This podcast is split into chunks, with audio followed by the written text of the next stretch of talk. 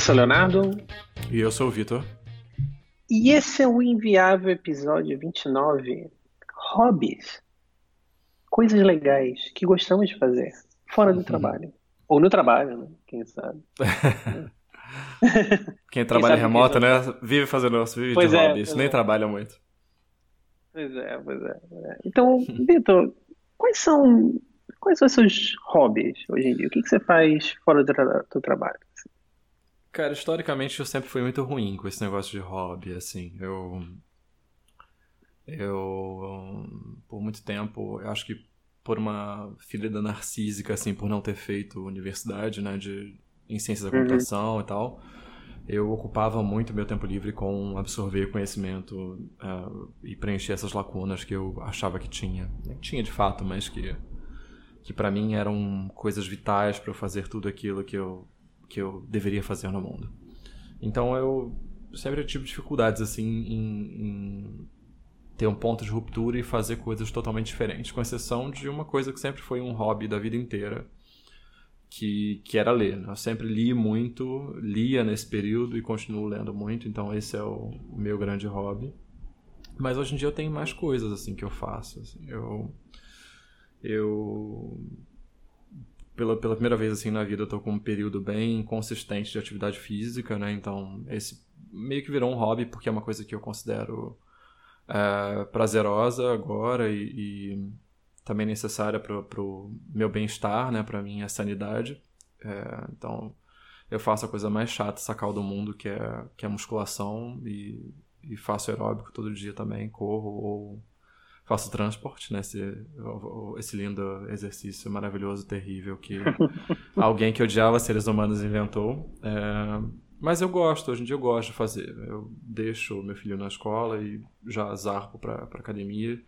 E é uma coisa que pontua assim meu dia. Eu começo melhor, eu me sinto melhor no final.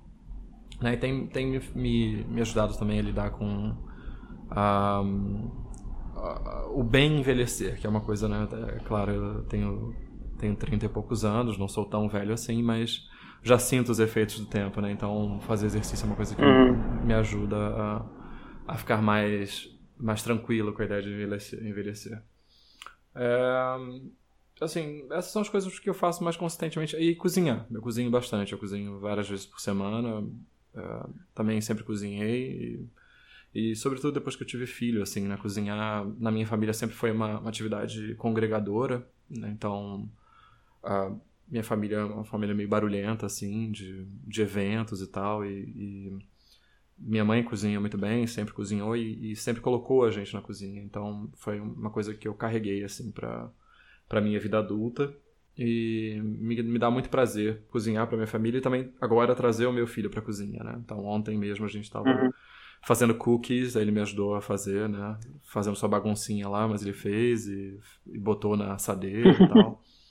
Então isso, isso eu considero um hobby, assim. Eu acho que me ajuda também muito a, a lidar com ansiedade, às vezes, me centra. Eu, quando eu tô, tô precisando né, me orientar um pouco, muitas vezes eu vou pra cozinha e vou arrumar alguma coisa para fazer. E com você, assim, né? o que, que, que você gosta de fazer? Cara, bom, eu sempre, uma coisa que eu sempre fiz a vida inteira foi jogar videogame, assim. É, sempre foi um hobby pra mim, acho que é um hobby bastante comum e tal. Uhum. Mas é, eu não. é, eu diria que meu gosto por jogos mudou assim, ao longo do tempo também. É, tipo, antes eu gostava. Sempre fui muito competitivo, então eu sempre gostei de jogos tipo multiplayer, online, essas coisas assim e tal. Hoje em dia tipo, eu não jogo mais quase nada multiplayer, assim, porque meio que eu não tenho mais tempo, assim, pra, pra me dedicar, entendeu? E, e aí é muito difícil você competir quando você não, não, não treina a parada, né? Fica muito insatisfatório, eu diria. Uhum. Então hoje eu tenho jogado mais jogos assim que são. Eu sempre joguei muito RPG também, mas hoje eu tenho jogado mais jogos que são story-driven, assim, menos competitivos, menos estressantes e tal. Em sua maioria, single player. Com exceção, acho que o único jogo multiplayer que eu jogo assim, é Dark Souls. E é porque uhum. eu realmente gosto muito, muito do jogo, esse é meu jogo favorito. Mas não jogo mais outros jogos. E fora isso, a fotografia, né, cara, que é, tem ocupado, tipo, praticamente todo o meu tempo livre, assim, e tal. Uhum. Então, é... Que eu ainda eu considero ainda um hobby, tá? Apesar de eu estar investindo mais tempo do que um, um hobby normal, né? Seria, né? Uhum. É, mas mesmo assim, eu considero um hobby porque é uma coisa que eu gosto de fazer e não tenho obrigação, devo nada para ninguém, faço bem o que eu quero com isso, uhum. Então acho que ainda considero um hobby, assim.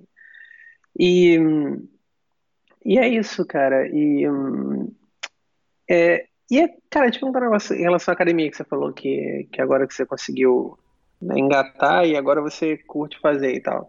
Uhum. Que existe essa lenda, né, na academia que quando a pessoa começa a fazer, ela odeia, mas depois de um tempo parece que tem algum tipo de pessoa sente falta, né? E começa a achar uhum. Legal ir pra academia. Isso é verdade mesmo ou não? É, assim, por incrível que pareça, eu sempre. Pra dizer que eu nunca tive atividade física regular, assim, eu, eu tive um período na adolescência em que eu jogava bastante tênis.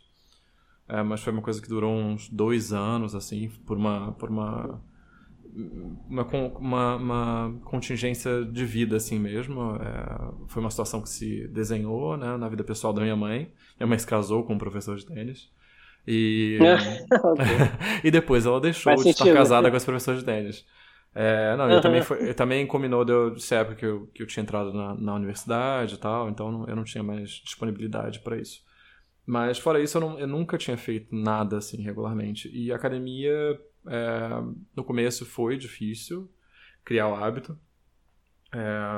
É, é sacal, mesmo hoje em dia é sacal, sabe? Mas tem dias, por exemplo, em que eu vou e eu, e eu chego pensando em ir embora, mas a, a rotina mesmo, o fato de você já conhecer a sequência, a série, tudo que você tem que fazer e tal, e, uhum. e aquilo ali ser um tempo em que você deixa seu corpo agir mais ou menos mecanicamente, né? Claro, com algum, alguma atenção para sua forma, né? Para como você está fazendo exercício, mas Sim. de modo geral é mecânico, não tem nada de muito intelectual. Então é um espaço que eu uso para realmente ou pensar ou então limpar a minha fila de podcasts, assim, é o lugar em que eu mais ouço podcast hoje em dia. E Sim. é verdade, assim, isso de sentir falta. É, quando eu é, desde que eu comecei, tem, vai completar seis meses amanhã de, de regularidade mesmo. Eu vou todos os dias úteis, né? Com exceção de mais ou menos cinco dias que ou tem a ver com é, doença, mal-estar, ou com, com alguma uma coisa que eu tinha que resolver na vida prática, como na semana passada. Eu faltei um dia por conta disso, mas é, eu tento não ouvir muito essa voz assim da preguiça, né? Segunda-feira é sempre mais difícil e tal. E, ah, sim, claro.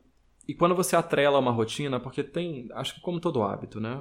Se você não, não cria é, condições que sejam reprodutíveis, né? Que sejam reproduzíveis, sei lá, reprodutivo e reproduzível, que você não consiga repetir todos os dias, é, acaba que você não forma aquela não cristaliza aquele comportamento, né? E como eu faço sempre quando eu deixo meu filho na escola, não tem muito como eu não fazer. Eu sempre tenho que deixar meu filho na escola.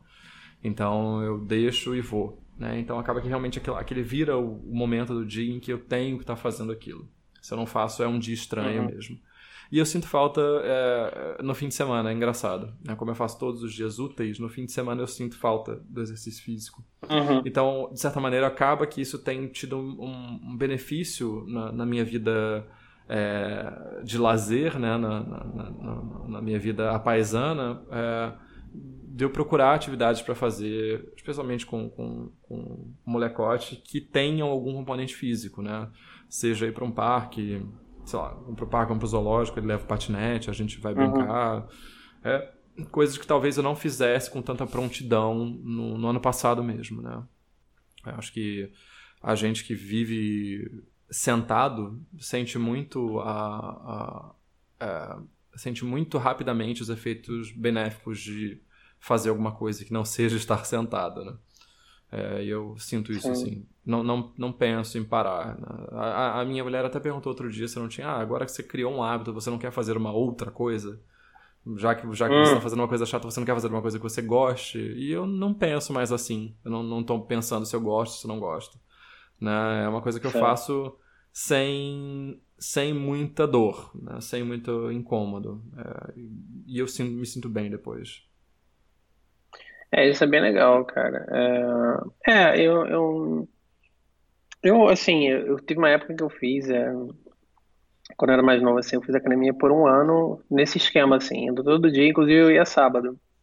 Só domingo que eu não ia, que era quando a academia fechava. E, pô, deu muito resultado pra mim e eu tava gostando nessa época, entendeu? Mas aí minha academia fechou, fui trocar e, tipo, aí você perde o, o ritmo, né? Aí já Uhum, era, né?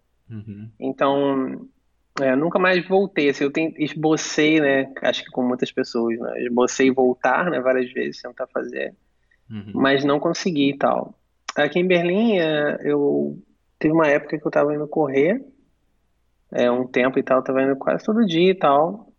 E tava bem legal, assim, bem legal. uhum, Até que inverno chega e não é mais tão legal assim, uhum, né? E então isso aí que realmente, cara, é, zoou a parada, entendeu? Que aqui você tem essa questão do, por exemplo, a mudança climática, né, influencia muito em exercícios, essas coisas, né, muito mais do que quando você tem um clima mais estável e tal. E, então, eu tenho pensado bastante nisso, assim, sobre o que que eu quero fazer, porque eu atualmente não tenho nenhum hábito, assim, exercício físico, né, que eu faço uhum. periodicamente e tal. Isso aí é bem ruim, cara, bem, bem ruim. Ah, eu não sei, eu ainda tô, tô procurando, assim, porque Academia é um negócio que eu já tentei algumas vezes e eu não consigo gostar, assim. Então, meio que simplesmente quitei, assim, sabe? Eu falei, cara, não quero mais saber. Tipo, não vou mais nem tentar, assim, porque já tentei muitas vezes, sabe? Aí eu falei, ah, cara, acho que já tá bom e, e deixa pra lá. Mas, é, e você acha que, por exemplo, é, isso, quando você começou a fazer academia e tal, quando você criou esse hábito, né? É, o que que isso impactou assim na sua vida, assim, diretamente, assim? Ah, eu acho que eu, eu acho que o impacto assim mais sensível foi no final do dia, né? Eu me sinto muito menos cansado ao final do dia, que eu acho que era, era um Uhum, cansaço muito advindo da postura, né? É uma postura é, encausulada, você fica fechado em si, né? Os seus ombros ficam fechados, você fica digitando o dia todo. Eu me sentia muito Caramba, é verdade. muito cansado no pescoço, nos ombros, eu não me sinto tão cansado. Uma outra coisa prática também foi que eu lido muito melhor com um, um menino de 14 anos. De 14, ó, eu já, já estou vendo o futuro. Não, um Tá menino muito de, à frente, tá muito um frente. menino de 4 anos que é pesado e que gosta de, de, ativi- de atividades meio brutas, né? Então a gente brinca muito de, de correr, de pular, de eu levantá-lo e tudo. E eu faço isso com mais prontidão, então eu acho que é, Uhum, de maneira muito tortuosa eu posso ser um pai melhor para ele assim. E outra coisa que eu acho também que né, a academia, ela. O momento em que eu faço exercício físico é o momento que me ajuda muito, por fazer, especialmente no, no, no início do dia, ele me ajuda muito a pensar o, o que, que vai ser meu dia. Né? Então, é, eu tenho um determinado algoritmo para escrever, uma determinada coisa para estruturar. O que eu sinto é que eu geralmente sento no computador com uma coisa muito mais concreta, né? muito mais definida. Eu consigo pesar melhor os prós e os contras. Eu acho que é, nos ambientes em que a gente normalmente trabalha hoje em dia, que, que são muito focados em ação, né, em resultados e tal, a própria noção do sprint, né, é uma, é é uma- ela implica esse movimento constante. Eu tenho um momento para parar e planejar um pouco, né, que, que faça parte da minha rotina, me ajuda muito. Hoje mesmo isso aconteceu. Eu tinha que escrever um, um algoritmo que não me era muito familiar é, e eu fiquei matutando como é que ia estruturar, o que, que eu ia mexer, e eu sentei aqui, escrevi os testes, escrevi o algoritmo e foi tranquilo. Eu acho que outra coisa que, que, que me ajuda, que é, é meio clichê, mas me dá mais confiança no meu corpo, assim. É, eu não faço academia por uma questão estética, né? Não, não quero virar o saradão da praia. É, não, não quero me besuntar de óleo e, e ficar posando no Insta. eu faço, eu me besunto de óleo, mas eu, eu faço só no, no, no privê. É, então uhum. eu, eu realmente é uma questão de me sentir melhor, de, de viver melhor, né? E eu acho que esse benefício eu tô, já tô colhendo assim muito claramente. Cara, legal, legal. É, é, eu acho que uma coisa que, que eu, que eu lembro, assim, da época que eu fazia era realmente isso que você falou agora de você realmente sente uma certa, sei lá, uma certa clareza, entendeu, de pensamento, né? Sua mente realmente fica mais limpa com exercício físico, né? Uhum. Acho qualquer, qualquer exercício físico, né? Não Uhum, necessariamente academia, uhum, coisa. sim. Mas e isso é bem legal, cara. Isso faz muita diferença. Isso é uma coisa que eu sinto falta e tal. Quando eu tava fazendo, quando eu tava correndo, inclusive eu acho que eu devia voltar a correr, porque agora não tem desculpa, né? Porque, enfim, é, primavera tá aqui, então, tipo, você tem luz até muito tarde e tal. É realmente isso, dá uma certa sensação de bem-estar, né? No geral, assim, né? Uhum. Você fica mais, é, sua sua mente é mais limpa, né, e tal. Você pensa melhor, assim. Uhum. Isso é bem, bem legal, assim. É, eu Mas, acho, eu assim- acho que é, é muito legal você lembrar que você não é um, um cérebro num, numa jarra, assim, num vasilhame, né? Você é um corpo também. Eu acho que as coisas se, se Ah, contrabalançam. E pra mim, eu, eu nunca tive isso com. É, é óbvio, né? A gente falando, é um chavão isso que eu acabei de falar. Mas a- nerds, né? Pessoas que gostam de computador ou gostam de ficarem si mesmadas com livros e tal, que sempre foi o o meu estilo. É, acho que na juventude, talvez pelo corpo naturalmente ser, ser é, ágil e, e estar em bom estado, né? Não ter muita quilometragem ainda, você não, não dá tanto valor a isso, mas é, é batata, assim. Eu acho que todo mundo que passa dos 30 começa a ver coisinhas que não funcionam tão bem, aquele joelho que dói um pouquinho quando você sobe muitas escadas e tal, as costas que doem no final do dia.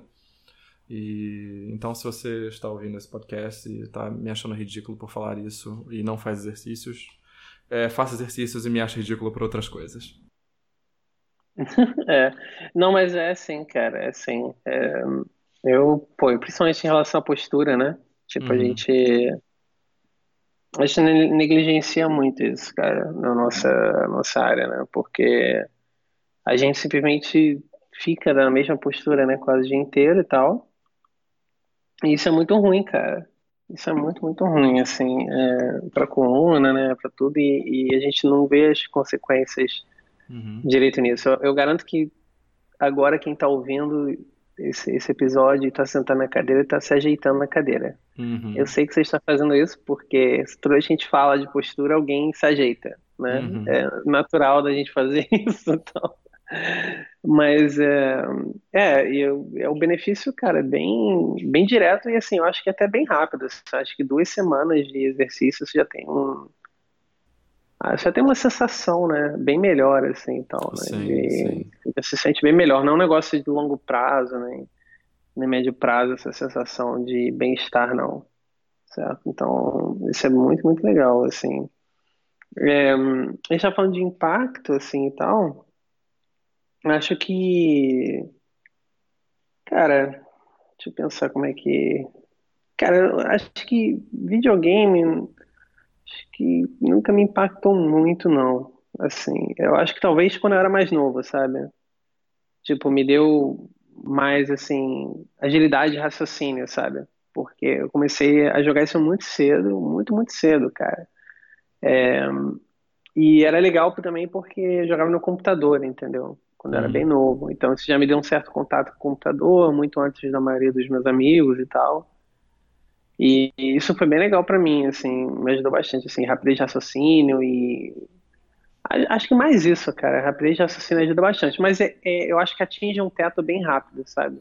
Uhum. É, quando você é mais novo, isso influencia bastante. Eu acho que você consegue dar um, um salto, assim, sabe? Mas aquilo ali, quem, quem não faz nada do tipo assim, te alcança relativamente rápido, assim, depois, entendeu?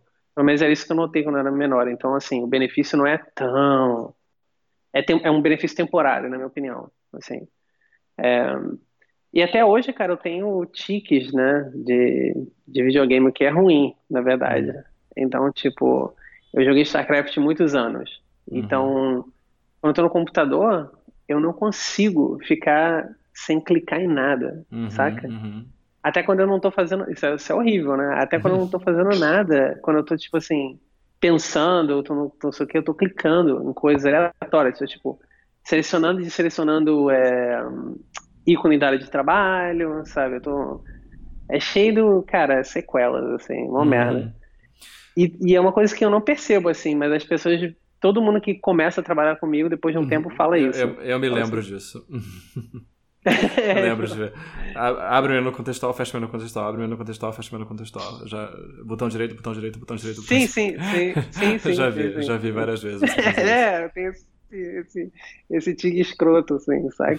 Isso é porque, pô, joguei muitos anos e tal, um, um, um jogo de, tipo, alto desempenho, né? Uhum. Então você a memória muscular fica, né? E tal. Então, é, você meio que não esquece isso. E é. Isso até hoje me. Eu não vou dizer que me afeta, mas é, é esquisito, entendeu? Tipo, as pessoas olham e falam, caralho, esquisito.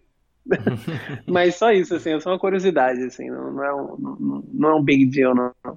Mas você mas acha que um, videogame é. afetou positivamente, por exemplo, a sua imaginação, coisas que tenham a ver mais é, com, com esse lado é uma de... boa pergunta de compor coisas, de, de ligar coisas diferentes? Cara, eu acho que sem dúvida, sem dúvida mesmo. Principalmente na questão de. Um, sei lá, porque quando eu era bem novo, assim, a maioria dos jogos que meus amigos jogavam eram jogos de plataforma, esse tipo de coisa, entendeu? Uhum. Eu, desde novo, sempre joguei muito RPG, entendeu? É, no videogame. Então, cara, eu tinha uma, eu, eu pegava os jogos para mim era como se fosse meio que livros gigantes, sabe? Uhum. Que eu ficava ou livros, né, simplesmente, né? Tipo, que eu ficava meses ali engolindo aquela história e tal. Então eram jogos muito story driven assim. Desde cedo eu gostava desses jogos assim. Então, para mim era muito legal porque quando chegava no final, terminava, eu, eu falava, não, a história é muito legal, a história era assim, assim, sabe? Eu gostava muito das histórias dos jogos, entendeu?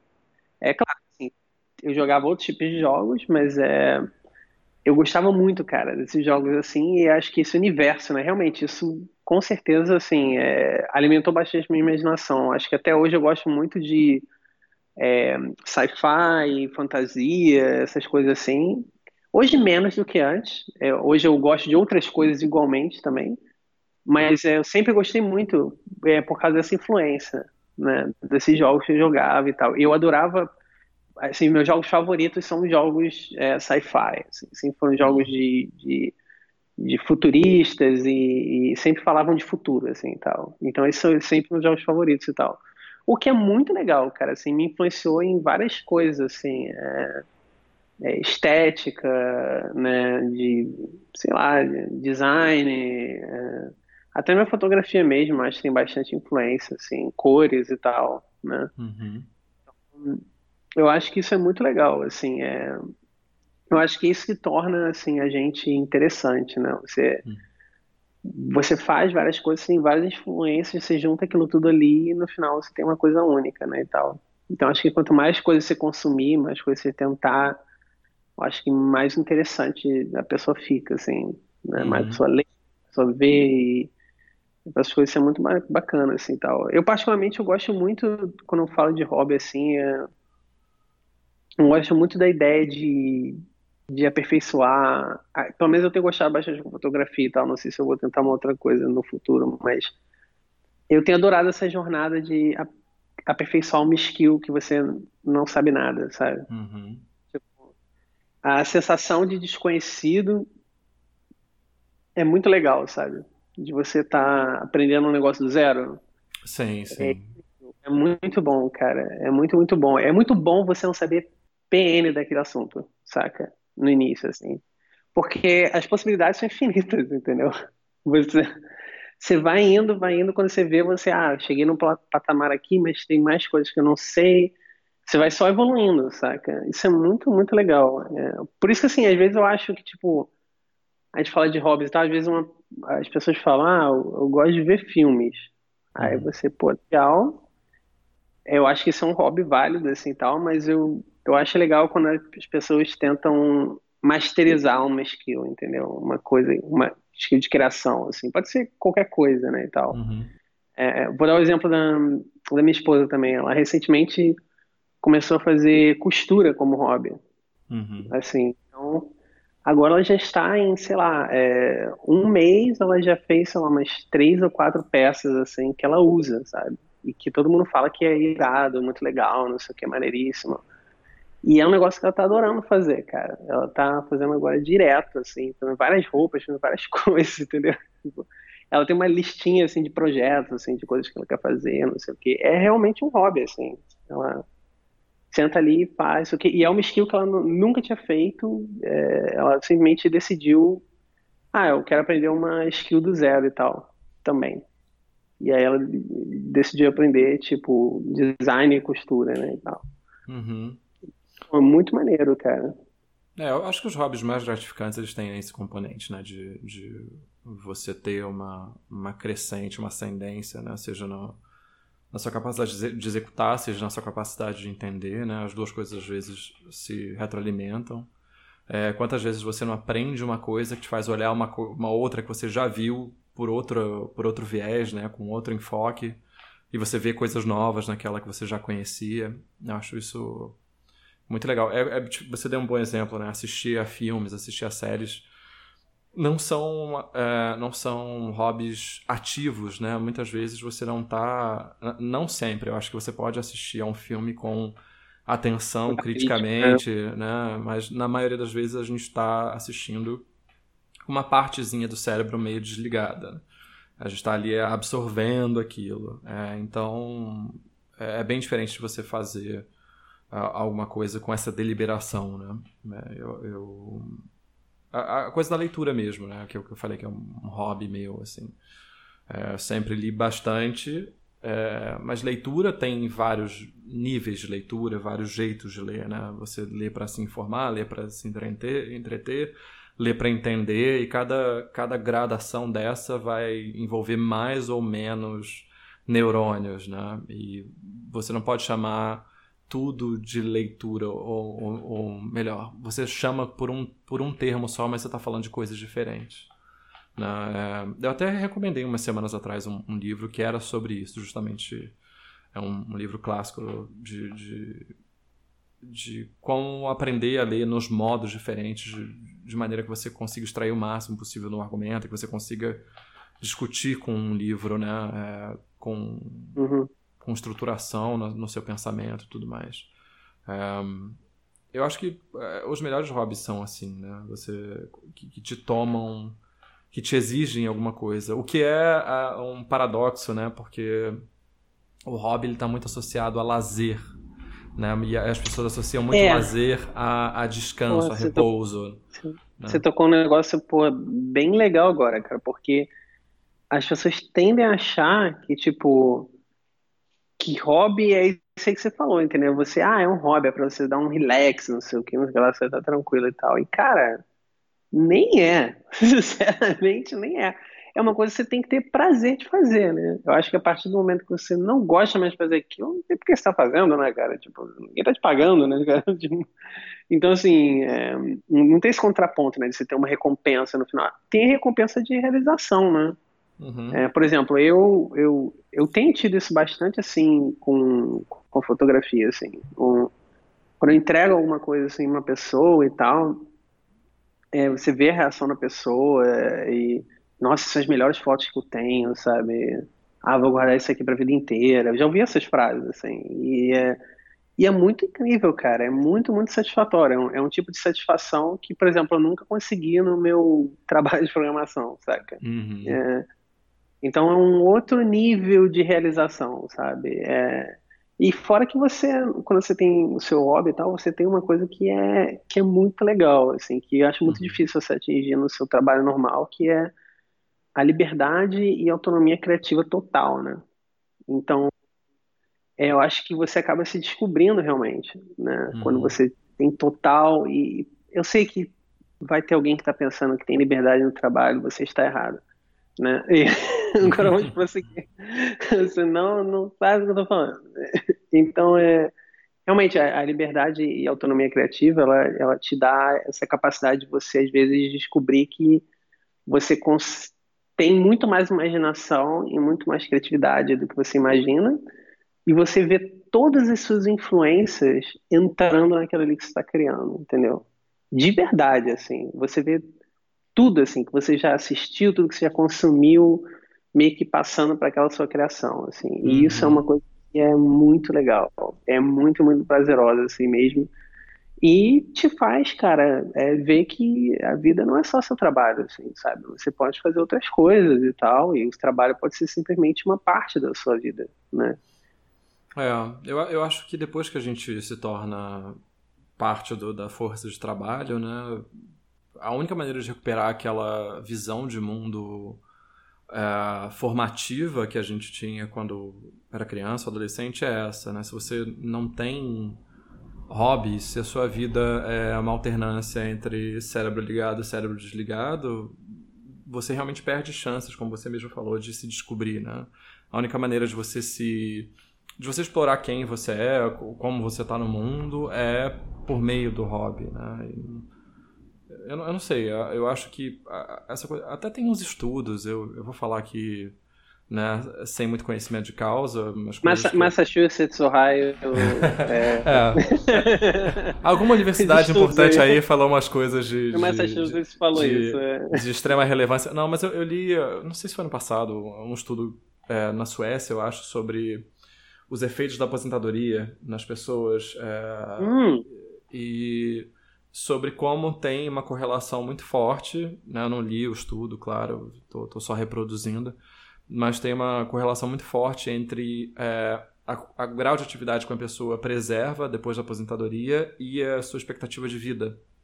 Né? Se você uhum. se aposenta e se entrega àquele bem viver que muita gente associa a, a esse estágio pós-trabalho, né? ficar, sei lá, numa cadeira de praia o tempo inteiro, tomando uma cervejinha e vendo o dia passar, é, o que eles observaram é. é que essas pessoas, no geral, se tornam é, idosos infelizes que o, a sensação de bem-estar no mundo tem muito a ver com ser útil de alguma maneira. Né? E não só você está a serviço de alguém, mas você está construindo alguma coisa. É, então, se você passa a sua vida adulta inteira é, se dedicando apenas ao trabalho ou apenas às suas funções familiares, né, você está perdendo provavelmente a, a chance de. que é, engraçado, né? Tudo, tudo acaba convergindo um pouco para essa trajetória, né? Mas você vai perdendo a chance de construir um, uma vida melhor no, no, na sua velhice, sobretudo, né? Você, eu, eu vejo que tem muita gente que é, depois da adolescência, depois da faculdade, é como se, de certa maneira, a pessoa desligasse aquele monólogo interior que, que todo mundo deveria ter e deveria é, cultivar, né? Parece que a pessoa não tem mais vida interior, né? Ela tem o trabalho, a família, o lazer, né? O lazer mesmo nesse sentido de repouso, de de a, a, a, até essa restrição ao bem-estar físico, né? Que eu acho que não é o suficiente. É, isso acaba apequenando a pessoa de certa maneira e quando ela se vê sem o trabalho, ela se vê totalmente esvaziada de propósito. É, então essa é uma, é uma coisa na qual eu penso bastante, assim, acho até gostar de coisas, e eu já falei aqui em outras situações também que eu não acho que programar é a coisa mais importante do mundo, não é a atividade mais importante do mundo, e não é a atividade mais importante do mundo nem para mim, né, é, que trabalho com isso muitas horas e gosto bastante. Pois é. é. é. Você, você tem que ter outras coisas que te, que te impilam, né, que te empurrem no mundo. Uh, nem a sua carreira é certa, né? V vamos supor que realmente os robôs vão nos dominar e tudo, mas você não vai ser ah, eu tô torcendo pra isso. eu tô, tô, tô, caraca, tipo, eu, eu torço pra esse cenário caótico, eu vou, não posso entrar nisso, senão a gente vai ficar muito off-topic, mas é... Eu torço muito, pra, já que a gente tá falando de hobby, vou tentar linkar com hobbies, né? Uhum. Cara, eu torço muito para que isso aconteça e que de alguma forma a sociedade encontre uma, tipo, sabe, é, uma outra forma de funcionar, ou que simplesmente eu seja ejetado, não vou nem dizer tirado, mas assim, ejetado da minha zona de conforto. Tá entendendo? Ah. Que é tipo, olha, você foi substituído por robôs. Agora uhum. é, é, isso. Se vira, entendeu? Ah, de certa forma, às vezes, você até é bom, cara, entendeu? Tem, tem males que vêm pro bem, assim. é, eu acho até a, a visão mais otimista da, dessa ascensão né, da inteligência artificial, seja como uma auxiliar ao trabalho e, por conseguinte, uma redutora de postos de trabalho, ou como uma eliminadora do Sim. trabalho, é que não haverá mais necessidade da atividade humana como, uh, como uma atividade produtiva, né, como uma, uma força motora do capitalismo. Sim. Ainda que seja um contrassenso, né, porque esse capitalismo é consumo e as pessoas não não produzem mais, né? Entra, uhum. entra naquelas outras discussões de renda universal, renda básica universal e tudo. É, é isso é, um, isso é um outro mundo, né? Assim, mas é... é mas supondo que você não tenha mais nada para fazer que seja necessário para você sobreviver, tipo, a sua sobrevivência está garantida. Agora é você é, sendo humano ao máximo, né? O que, que você vai fazer? Eu vejo engraçado que tem países, né? A Islândia, por exemplo, né? Que se auto-intitula um país de artistas, de poetas e tal né, que tem uhum. realmente uma quantidade absurda de poetas por, por, por, por, lá, por, por milhar e tal. É, e é uma sociedade que, de certa maneira, seja que temporariamente ou não, resolveu a, as suas, suas mazelas sociais básicas. Né? As pessoas têm condições de vida digna no geral, é muito, muito difícil uma pessoa estar tá fora dessa curva de dignidade aí mínima que eles, que eles oferecem. É, então, o que, que seria de um mundo transformado numa grande Islândia, assim? É, tirando a parte de ter vulcões por todo lado, que não seria legal, não. Mas a, a, é. a, parte de você ter que se ocupar de atividades que são, em essência, humanas, né? Atividades artísticas, atividades... É, se forem atividades produtivas, são atividades produtivas em pequena escala, né? Artesanato, ou, sei lá, é, você vai fazer marcenaria uhum. em pequena escala, coisas para pouco consumo e tudo. É, isso seria um movimento, talvez, de.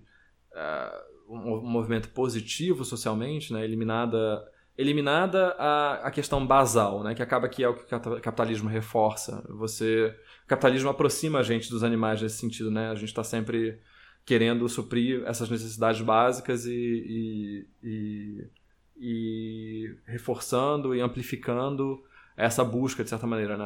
O acúmulo de riqueza é isso, né? Você não quer... Você quer ser rico, você quer estar além dessas necessidades básicas, porque ninguém quer mais viver preocupado com necessidades básicas. Né? Mas a partir do momento que ninguém mais vive assim, é... será que a gente vai ter tipo, uma, uma transhumanidade ou uma hiperhumanidade? A gente pode ser só humano? É... É... hashtag, eu... hashtag baseadinha. É.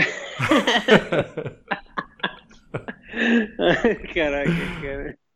É, então, não, mas eu acho que isso, eu acho que inclusive, cara, fica aí por, acho que a gente vai fazer um episódio só sobre drogas. É, sei lá, cara. só, sobre, só sobre baseado, sacanagem. Não, só sobre tipo, sei lá, esses futuros possíveis, entendeu? Eu uhum. acho isso muito legal. É, é, bom, eu acabei de falar que eu adoro, tipo, sci-fi, né? Então seria uma parada que eu adoraria falar uhum. sobre. Mas é, eu acho que a gente pode fazer um de futurismo, cara. É, uhum. Eu acho que isso vai ser um prato cheio, assim, cara. Pelo menos pra mim, cara. Adoro uhum. falar sobre esse assunto. Mas, não, é, eu acho que sim, cara. Eu acho que, tipo, o jeito que a gente. Que a gente sei lá, o jeito que a sociedade funciona, né? Porque é até esquisito a gente falar hobby, né? Eu acho. Eu, hoje em dia eu me sinto até. Sou até esquisito para mim, você tá entendendo o que eu tô falando? Porque você fala assim, cara, ah, o cara, tipo, gosta de, de correr, ele vai correr maratona, vai fazer o quê? Sei lá, isso, isso, isso, é um hobby, sei lá, isso é uma parada que o cara faz, entendeu? É, é parte dele, sabe? Uhum. Eu não sei, a palavra hobby para mim, ela, ela foi perdendo, assim, foi ficando com um significado mais diluído, sabe, com o tempo, assim, hoje em dia. É, como você falou, às vezes hobby é, é, aquele tipo de coisa, né? Tipo, ah, é um negócio que o cara faz para esvaziar a cabeça dele, entendeu? É, quando ele não está trabalhando, sabe? Que, que é quase nunca, né? Então, assim, é, então eu acho isso engraçado, assim, porque na minha, na minha visão, assim, é, eu acho que são simplesmente coisas que você faz, não, é, que você se dedica às vezes. E engraçado, né? Os ditos hobbies, né? Na maioria das vezes, ele se dedica muito mais do que o próprio trabalho, né? Quando a gente está uhum. tá botando um esforço ali, tentando, sei lá, fazer aquilo acontecer e tal. Normalmente, eu vejo isso, as pessoas se dedicando muito mais às coisas que elas fazem fora do trabalho do que no trabalho, uhum. né?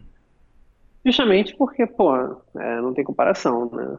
A gente, acho que o, o sentido, né, da, do, do negócio é você está fazendo uma coisa que você gosta e é, e é criação pura, né? Uhum. geralmente, né? Então é muito mais interessante, muito mais desafiador e tal. E é.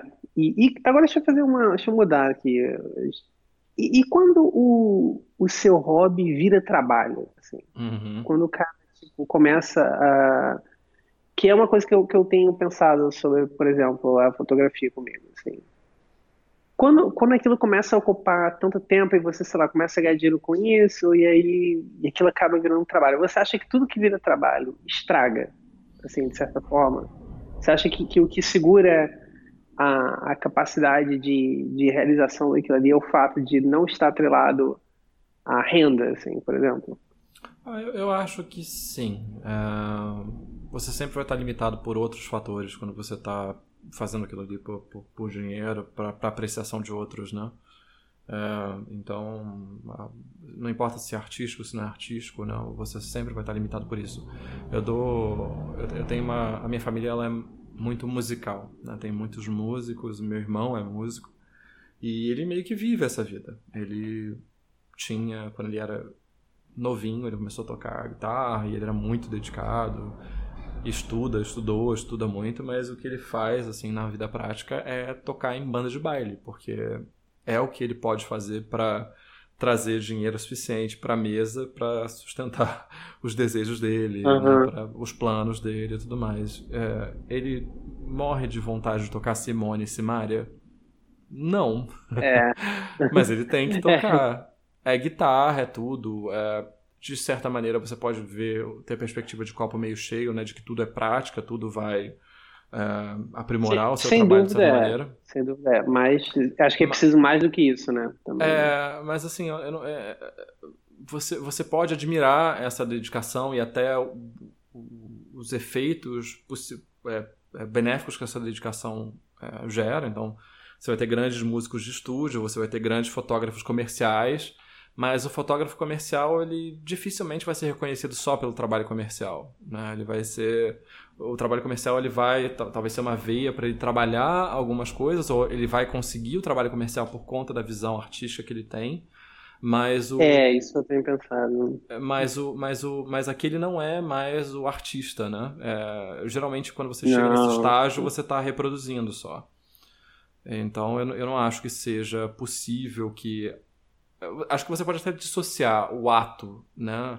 É, eu, apesar de usar uhum. os mesmos instrumentos, o mesmo olho, a mesma mão, a mesma cabeça, é, eu estou usando de maneiras diferentes. E, então, quando eu não estou fazendo isso, o prazer pode ser preservado. Né? Acho que para um fotógrafo comercial, para um músico e tudo mais, isso é muito evidente, porque você vai fazer coisas totalmente diferentes, vai praticar coisas totalmente diferentes. Então, é, a não ser que você é, sei lá. Eu não sei o que poderia causar um trauma tão grande a ponto de você deixar de ter prazer naquilo é, quando aquilo é usado em prol das suas próprias vontades. Né? Mas vamos lá, vamos supor que isso seja possível. É, acho que só nesses casos muito traumáticos, assim, você teria realmente uma.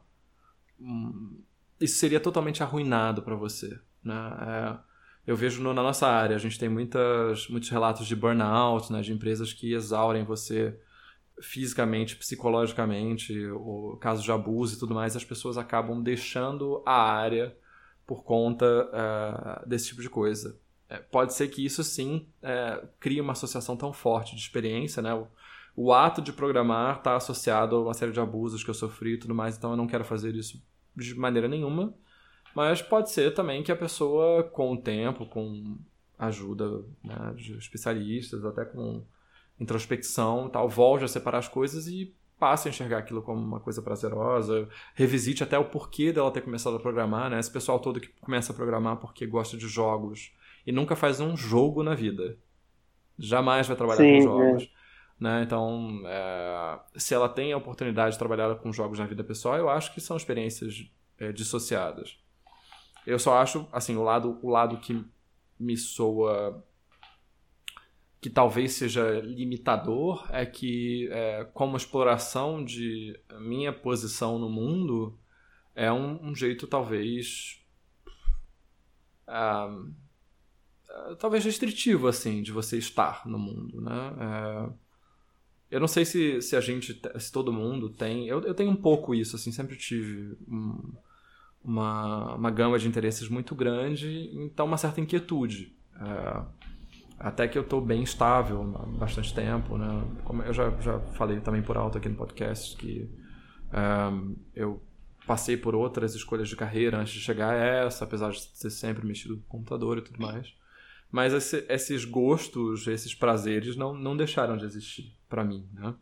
Então, de certa maneira, a, a minha sensação de plenitude, na hashtag plenitude, ela ela tá muito ligada a dar um pouco de espaço para essas coisas o tempo inteiro.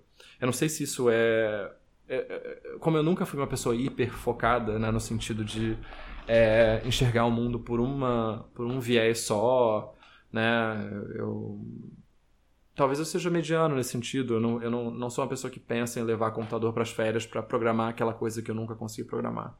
Eu vejo gente tirando férias do trabalho para programar as férias inteiras. Eu acho admirável, por um lado, mas por outro, tem tanta coisa para você viver que você não, não vive na tela de um computador, né? E eu não digo só coisas, como eu falei, de, de estar fisicamente no mundo. Não, tem mais coisas intelectuais para você viver também no mundo, né? Que não, não, não estão restritas a esse recorte.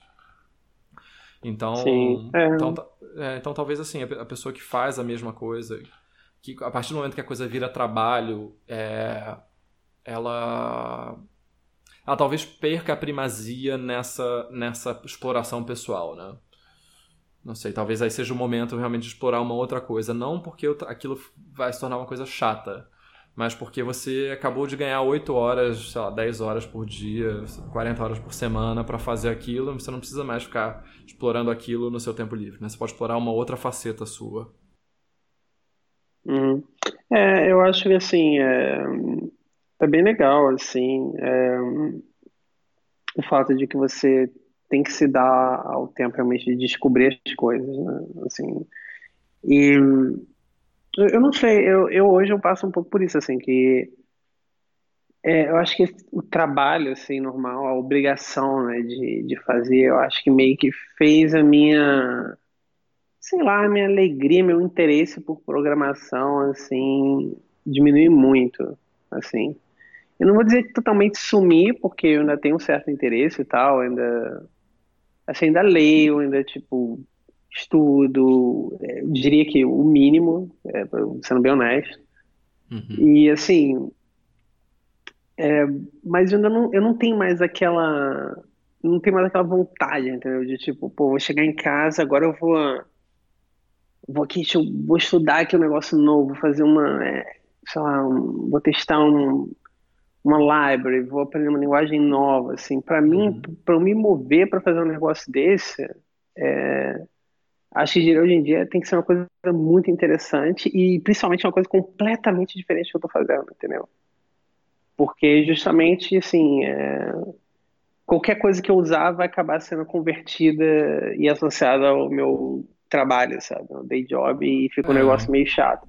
Eu acho que a maturidade também traz muito a, pra gente a, a, a, noção de que você não vai resolver os problemas de software com, com técnicas novas, né? Os problemas de software, eles são pessoas, lidar com pessoas, saber o que as pessoas querem, é, tentar driblar questões políticas dentro de uma empresa, dentro de uma equipe. É isso que vai afetar exponencialmente uma experiência, um produto e tudo mais, né? Quando você traz uma técnica nova, você consegue, sim, melhorar alguns aspectos incrementais, mas dificilmente você vai trazer uma coisa que vá transformar o processo. Uh, geralmente, mandar se comunicar melhor transforma muito mais do que você trazer programação funcional, alguma coisa do tipo. Nossa, isso, isso eu vejo muito, assim, é, é eu vejo, eu posso falar assim porque eu já tô ficando velho, então eu posso falar, eu vejo pessoas mais novas, entendeu? É, assim, muito animadas, assim, tipo, toda semana um, é um framework novo, uma library nova, um jeito novo de fazer e tal. E, cara, isso se traduz em nada, no final das contas, tá entendendo? Uhum. Assim, eu sei que é difícil e eu nunca falaria isso para alguém que tá animado, justamente porque eu não quero acho que cada um tem seu descobrimento, né? Tem a uhum. sua fase de entendimento e tal. Mas realmente se traduz em nada na prática, uhum. assim. É, eu acho que você tem otimizações, você tem aquilo, mas o impacto é geralmente mínimo, assim, uhum. exceto sempre existem exceções, né? Sempre existem cenários onde o desafio é puramente técnico, certo? Uhum. Então, acho que tudo bem, existem cenários, mas geralmente não é nada muito, assim, transformador, entendeu? Como você falou, para o produto ou para o usuário. Então, uhum. para mim, hoje, assim, é chegar em casa e falar, nossa, eu vou aprender aqui é, esse novo framework de JS, sei lá o que.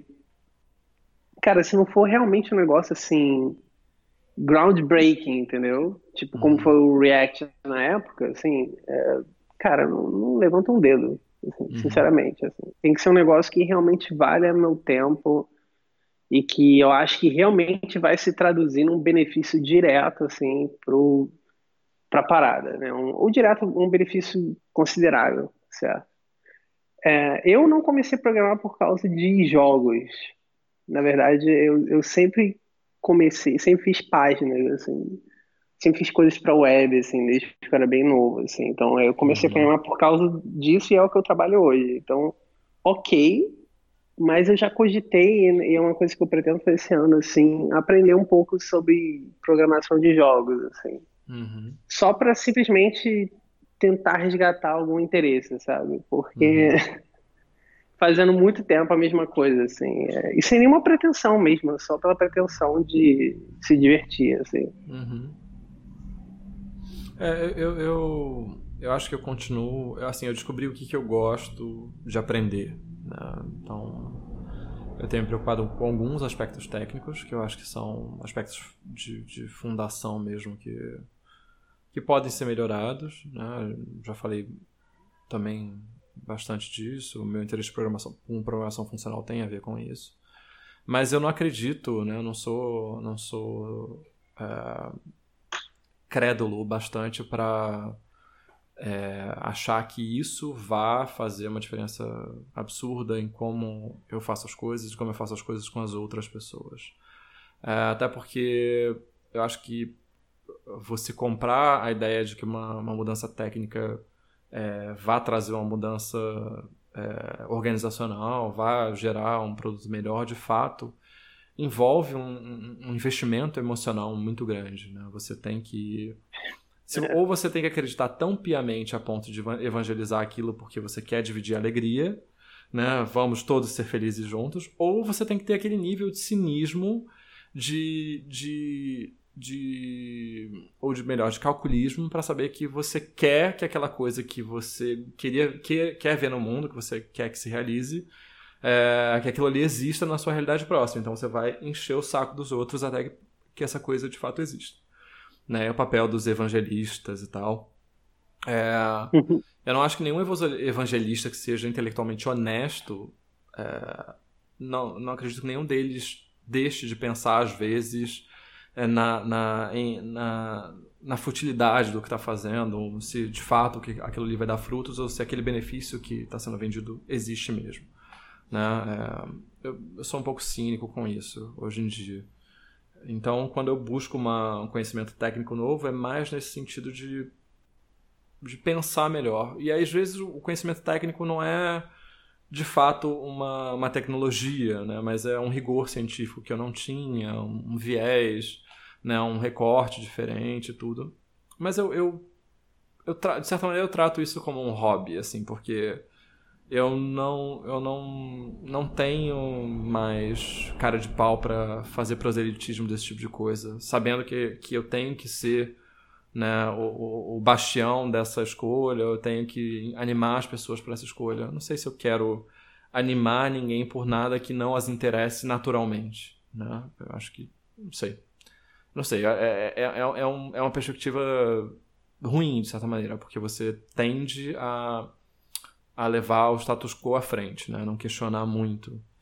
Mas eu acho que não, não é exatamente isso também, né? Não é que eu não queira que as coisas melhorem, mas eu não quero... Eu quero, acho que, acho que, que a maneira mais correta de ver é eu, eu quero vivenciar os benefícios primeiro para começar a falar deles depois.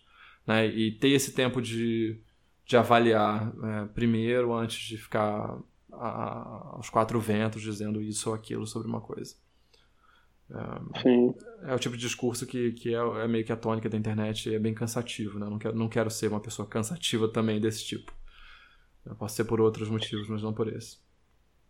É, não, eu, eu, eu entendo, assim. Eu acho que é muito. É... Agora vamos, vamos tentar. A gente está falando em relação ao, ao, aos hobbies, assim. Você acha que. O quanto que isso, assim, influencia no seu trabalho, assim? Você acha que os hobbies, eles podem, por exemplo, te tornar um profissional melhor, assim, no que você faz, ou, dependendo do que você está fazendo fora do seu trabalho? Ou você acha que isso não tem muita influência, assim?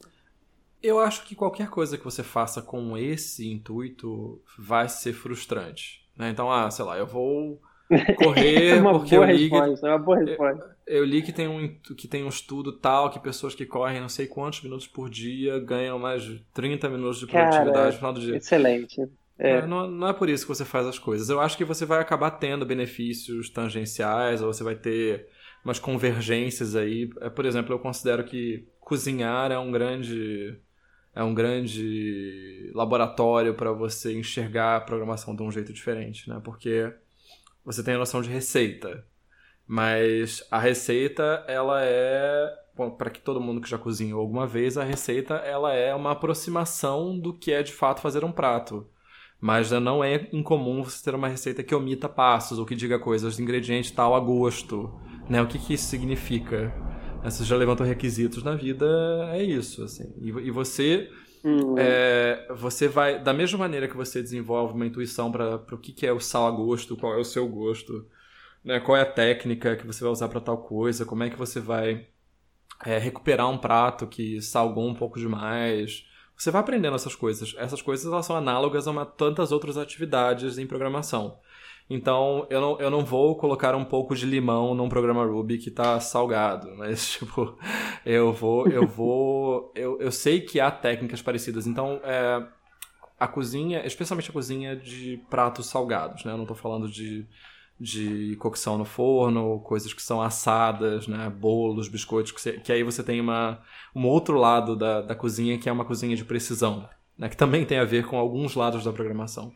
Mas, é, a, é isso que eu falar.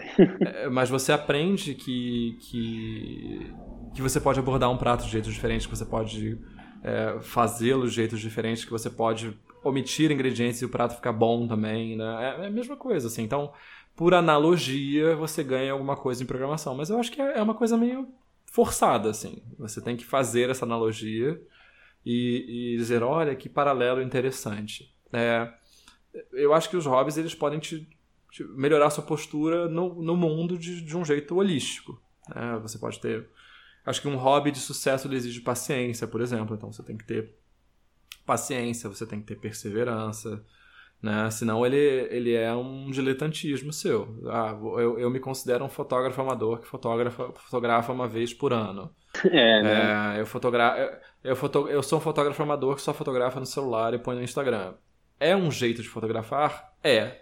Mas é o mesmo jeito de fotografar do Leonardo, que fotografa várias vezes por semana e lê sobre revelação e compra equipamento e tal. Não é.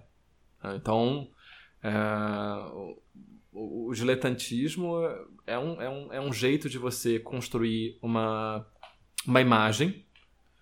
Você constrói uma coisa que seja de fora para dentro, mas eu acho que de dentro para fora só a dedicação mesmo. É, eu tenho um certo. É é, eu mencionei isso por alto num outro episódio, mas eu acho que vale a pena mencionar de novo, assim. Eu acho que, assim, é, os hobbies, essas coisas que você faz fora do trabalho, eu acho que eles te tornam uma pessoa mais interessante de, de uhum. conviver, de conversar e, e etc. Eu acho que, independente dessa, dessas maluquices que o nego fala, né? Ah, quem, quem corre programa melhor, sabe? Esse tipo de, de coisa tão... Uhum tão direta e tão. É, sei lá, é tão. sei lá, meio BuzzFeed, assim, sabe? Tipo, uhum. ignorando essas coisas, eu acho que uma coisa que me decepciona muito, assim, hoje em dia, na nossa área, é, por exemplo, estou trabalhando, aí de repente vai entrar uma pessoa nova na equipe, certo? Chegou um novo profissional uhum. na empresa. E aí é, a pessoa chega e fala, ah, vai chegar um cara novo, não sei o quê. Você cria uma expectativa, uma pessoa que você vai trabalhar próxima, e você, pô, será que a pessoa é legal, uhum. se a pessoa não é legal, não sei o quê. Aí chega essa pessoa. Aí você conversa com a pessoa, a pessoa não faz nada além daquilo, uhum. sabe? Então você não uhum. tem nem assunto com aquela pessoa, você, sabe, dá aquela brochada, assim, do tipo, puta merda. E, e aí, por uhum. exemplo, isso, isso se reflete muito, assim, uma, brutalmente, eu diria, nessas reuniões que, por exemplo, reuniões de brainstorming, assim, para produto, sabe? É, cara, é, as pessoas que, que eu vejo que dão mais ideias, que são mais engajadas nessas coisas, que realmente fazem os produtos irem para frente, são pessoas que fazem um monte de coisas, entendeu? Fora do trabalho. São pessoas uhum. que leem livros, tipo, fazem coisas, criam coisas fora do trabalho, são pessoas ativas, entendeu? Na vida, assim. Essas pessoas uhum. meio, sabe, que só vão pro trabalho, voltam e não fazem mais nada além disso, elas geralmente sentam na reunião e dão aquelas sugestões, assim, que você fica, pô, legal, próximo, tipo, sabe, não tem... Porque é o exercício da criatividade, né, tá faltando né? Uhum. E aí isso não acontece por mágica, né? Isso é prática, né? A pessoa não está acostumada a praticar a criatividade, né? E criatividade uhum. não é um, acho que isso, hoje em dia eu espero que todo mundo já saiba disso, né? Mas não é uma entidade que baixa em você, né? Não é um, uma coisa que acontece do nada, né? Se você, opa, caraca, meu Deus, tipo, descobri isso aqui agora Tá, mas isso aí geralmente é prática, né? Você, você pratica a criação. E a criação vai saindo cada vez mais fácil e tal. Então, acho que é essencial que nós nos tornemos pessoas mais interessantes, pessoas que, que outras pessoas queiram conversar e queiram trabalhar, entendeu? Porque do jeito que a nossa área está hoje, nossa, é difícil, entendeu? É muito difícil. Você, você vê assim, quase ninguém fala de nada, além daquilo, sabe? E, e acaba tornando o ambiente de trabalho, às vezes, uma experiência tão vazia, sabe? Porque tu vai dali e tu não absorve nada, sabe? É, uhum. Eu acho que o trabalho ele pode ser muito mais do que simplesmente ir lá e absorver como se usa a library X ou Y, sabe? Pode ser uma coisa uhum. mais interessante que isso, sabe? Se com as pessoas certas, sabe? Se as pessoas que estão ali Sim. são pessoas interessantes e você consegue absorver e aprender muito com essas pessoas, entendeu? E tornar uhum. uma experiência enriquecedora, assim. É, eu acho que para mim o papel dos hobbies e das criações que você faz e, e são essenciais para isso, assim, te tornar uma pessoa mais interessante, mais aberta e mais criativa. Eu acho que isso de forma geral acaba impactando o seu uhum. trabalho. Não, não da forma BuzzFeed, mas assim, da forma uma forma mais ah. genérica, assim, falando. E sem dúvida, eu vejo isso claramente, assim, claramente. É, e isso fica mais claro ainda em posições de, de produto, né? Product Owner, uhum. gerente de projetos e tal. Os melhores gerentes de projetos, Product Owners que eu tive, eram caras que fora do trabalho faziam coisas com completamente diferente de programação, né? É, um cara era um cineasta, o cara fazia filmes curtas, não sei o que, o cara dava ideias incríveis, muito bom. Eu conheci outro, vários outros, assim, sempre os caras que eram os mais meia boca, assim, sabe? Eram os caras que só fizeram aquilo e, e faziam aquilo e era isso, sabe? Ponto final. Uhum. Uhum. E era sempre as mesmas ideias e tal. Então eu acho que é isso, cara. É isso que eu é... vejo, assim. Não, eu concordo com você. Concordo com você. Eu acho que quem tá consumindo muita narrativa eficientista, né, do, do Hacker News, é. dos BuzzFeeds e tal, de, de você fazer coisas que, que sejam para maximização da sua produtividade e tudo, eu, eu acho que você provavelmente está perdendo os melhores anos cognitivos da sua vida Pô, com, com, com coisas que que não vão, não vão trazer um benefício é, é, proporcional ao seu investimento. Então, só esteja, esteja no mundo, pelo mundo inteiro, assim, com, querendo absorver mais do que que você vê na frente do, dos seus olhos de, de 9 a 5, 9 a 6. É, é isso aí. Criem, pratiquem hobbies. É isso aí. E é isso. Show. Show. Vamos para as recomendações? Vamos, vamos sim, cara. Um, quer começar? Pode ser. Um, eu tenho três recomendações. Um, a primeira é um livro que eu tô lendo. É um livro curtinho, mas eu tô lendo meio é, alternando com outro. Que é, se chama My Life with Chimpanzees. Um, da, da, daquela primatóloga, primatóloga, eu acho que é o nome da, da profissão, Jane Goodall. É, ela é bem famosa, assim, e, e ela tem uma, uma, uma, metodologia que não é muito ortodoxa, tem gente que questiona bastante, mas ela sempre gostou da África e, e, procurou estar perto dos animais. Então ela vivia com um grupo de chimpanzés, eu acho que em Ruanda, algum país na, na África. Eu, eu confesso que, eu, eu, como eu não cheguei nessa parte do livro ainda, eu não sei é, como é que, onde foi exatamente que ela viveu, mas ela tem um jeito de falar dos animais muito interessante. Há uns meses atrás eu recomendei um outro livro que tinha um, um, um artigo dela um, pequenininho e que lidava com a, a proximidade que a gente tem com os outros primatas, com os outros animais, né? mais de proximidade que diferença. Começa no ponto de vista genético, as necessidades atávicas, a, até o que é, configura o bem-estar. E ela transmite isso muito bem na escrita dela. Então, vale, vale a recomendação, acho que é bem interessante. A minha segunda recomendação é um, um artigo da Jessica Kerr, que eu recomendo sempre. É, eu estou pegando o título aqui certinho. Jessica Kerr. Uh, ela passou a se auto-intitular uma cimatecista. É, ela tem já há algum tempo ela pensa sobre dinâmicas de equipe, o que, que torna uma uhum. equipe eficiente mesmo, o que, que torna, o que, que cria um produto interessante. E ela tem uma visão muito humanista da coisa, que eu acho que tem muito a ver com os hobbies, né? E mais recentemente ela fez um paralelo interessante entre o nascimento da ópera e o desenvolvimento de software em equipes funcionais, né?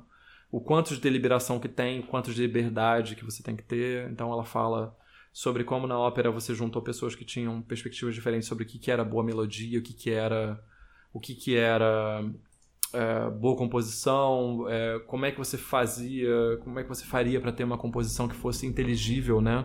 Uhum. Porque na ópera você tem que é, é, não só transpor a, a melodia, né? Mas você tem que levar a história, você tem que fazer com que as palavras sejam compreendidas pela, pela, pelo público e como isso foi um processo deliberado, né, de pessoas muito criativas numa situação é, de, de, de, determinação intelectual de um gênero musical que é um dos mais importantes.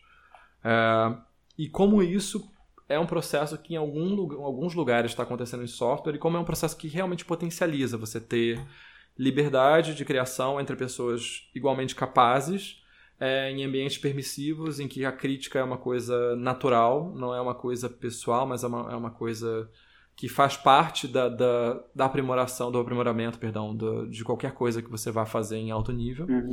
E, e ela, ela passou a se intitular dentro desse, dessa ideia de cimatecista, que é uma pessoa que constrói é, sistemas, né? sistemas de produção, sistemas de, uhum. de sistemas intelectuais, Legal. e não uma pessoa que constrói software. E o artigo é muito interessante. Acho que é, se chama é, As Origens da Ópera e o Futuro da Programação.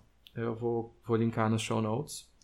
E a terceira coisa é, em virtude de ter uma criança pequena em casa, eu acabo vendo muitos desenhos animados, né? É, e eu, e eu sempre falava antes de ter filho que eu não tinha paciência e que eu estava me guardando para quando eu fosse ter filho. E de fato isso é, foi, é verdade, foi uma é estratégia boa porque, porque, porque você vê muita porcaria, né? especialmente no, no, cinema, no, no, no, nos desenhos de cinema comercial e tudo, muita, muita eca. É, mas duas boas descobertas foram desenhos que são, não são obscuros nem nada, mas um é A Hora de Aventura e o outro é Steven Universo. E na verdade a coisa que liga as duas, que é a, que é a minha recomendação de fato, é uma mulher chamada Rebecca Sugar. É, ela é criadora do Steven Universo, ela escreveu vários roteiros do, do Hora de Aventura. E ela tem uma característica interessante que para mim é, é, é, é, batata de, de, me prender, é que ela compõe músicas muito legais. Uhum. Então, ela tem algumas das músicas mais memoráveis de Hora de Aventura. E essa série dela, Steven Universo, é toda musicada. Tem até um, um, álbum que foi lançado em vinil e foi primeiro da, da, das paradas de vinil por um tempo. É, e as músicas são muito legais, algumas são sensibilíssimas. Então recomendo conhecer Rebecca Sugar. Eu vou, vou linkar o, o, o álbum do Steven Universo na, na show notes. E se você for uma pessoa que sempre é pega por, sempre é tomada por músicas e earworms, que é um problema que eu tenho, é, acho que você vai gostar. Show, várias falas maneiras.